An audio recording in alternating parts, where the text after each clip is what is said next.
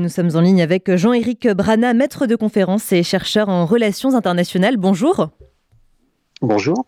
Merci d'être avec nous euh, ce matin. Alors après euh, l'Ukraine hier, Joe Biden est arrivé euh, ce matin en Pologne. C'est sa deuxième visite dans le pays en moins d'un an, ce qui n'était jamais arrivé auparavant pour un président américain. En quoi ce déplacement peut être considéré comme hautement symbolique? Et même euh, d'après l'ambassadeur euh, des États-Unis en Pologne, c'est historique, mm. euh, puisque jamais un président n'avait, un président américain bien sûr, n'avait visité la Pologne à deux reprises dans la même année. C'est effectivement un, événement important puisque la Pologne a très peur d'être envahie elle aussi par la Russie. Elle se dit que si l'Ukraine tombe, elle est la prochaine. Et euh, la présence américaine montre que ce parapluie fonctionne, que l'alliance est très solide, et c'est bien ce que Biden veut montrer euh, par son voyage. Ça va bien sûr euh, rassurer les Polonais, mais pas que, tous les autres pays qui sont autour dans cette zone, qui sont dans la même situation que la Pologne, à vrai dire, et qui comptent bien que les Américains ne relâchent pas les efforts, même si on entend dire que les républicains seraient en train de changer d'opinion depuis qu'ils ont pris euh, la majorité de courte tête à, la Chambre des représentants.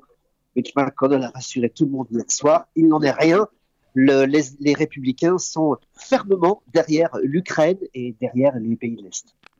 Euh, Joe Biden devrait euh, prononcer un discours euh, solennel devant le peuple polonais au palais de Varsovie. C'est un discours qui va intervenir le même jour que celui sur l'état de l'Union, donc prononcé aujourd'hui par Vladimir Poutine depuis Moscou. À quoi doit-on s'attendre des deux côtés? Oui, alors ce qu'on entend dire, c'est que Poutine annoncerait le renforcement de la mobilisation. Il y aurait 300 000 hommes de plus qui partiraient. donc, on, c'est la fameuse grande offensive du printemps que tout le monde attend depuis un moment, quasiment euh, un an jour pour jour après la première, hein, puisque là, cette guerre a commencé avec euh, le, franchissement des frontières le 24 février de l'année dernière. Euh, que le fait que le président américain soit quasiment en face, presque les yeux dans les yeux, est totalement symbolique.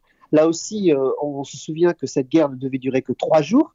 Euh, Joe Biden lui-même pensait que l'Ukraine allait euh, s'écrouler puisqu'il avait proposé euh, à, Zelensky de l'accueillir, comme l'avaient fait d'autres pays, dont la France.